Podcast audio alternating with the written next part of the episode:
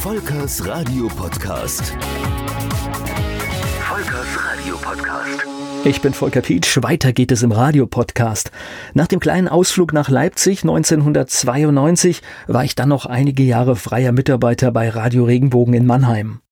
Auch hier gab es natürlich über die Jahre Veränderungen. Die zwei Produktionsgesellschaften bei Radio Regenbogen und das Programm wurde immer mehr aus einem Guss gemacht. Aber auch andere Dinge änderten sich.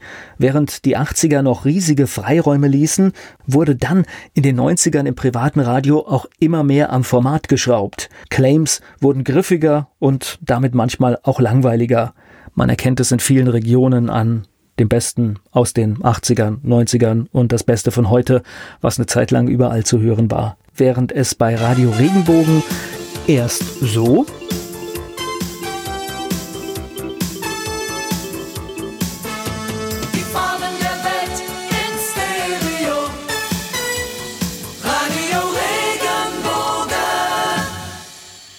und später so ein Begriff wie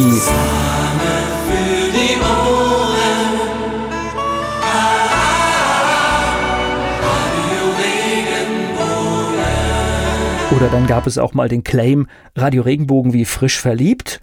Und dann wurde es, wie ich gesagt habe, griffiger. Dann hieß es nämlich so.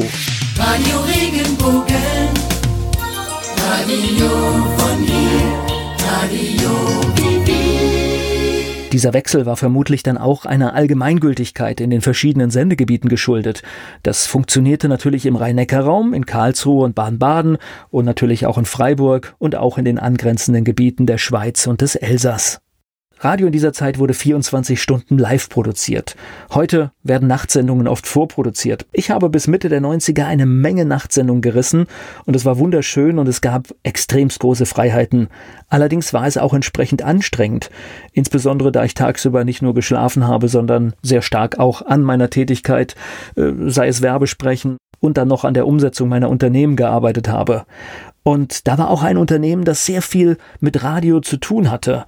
Wir haben eine Zeit lang unter anderem Produktionsmusik an Radiosender verkauft, als die noch auf CD verkauft wurden. Und eine Zeit lang waren wir auch die Vertretung für niederländische Jingle-Produzenten. Allerdings waren irgendwann so viele Partner unterwegs und die großen Companies haben dann auch selbst die Akquise übernommen. Letztendlich war das keine gute Strategie und führte eigentlich auch nur zum Preisverfall in dieser Zeit.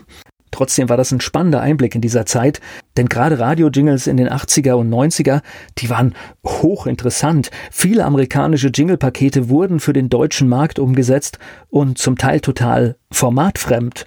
So lief bei 100,6 Berlin und bei vielen Lokalradios in Bayern die Verpackung von amerikanischen Country-Stationen. Wenn man nicht wusste, wo es herkam, dann passte das trotzdem perfekt. Mitte 95 wurde es dann, was Radio angeht, für mich erstmal funkstill. Nach vielen Jahren formatierten Radio mit enger Musikrotation konnte ich tatsächlich einige Jahre auch wirklich nicht mehr entspannt Musik hören. Aber wie toll das Medium Radio ist, das merkt man dann, wenn man viele Jahre keine direkte Berührung damit hat und es dann auf verschiedene Arten wieder zurückkommt. Und davon handeln die nächsten Episoden. Wenn auch Sie Geschichten in einem Podcast erzählen möchten, dann nehmen Sie doch einfach Kontakt zu mir auf. Volkers Radio Podcast. Volkers Radio Podcast.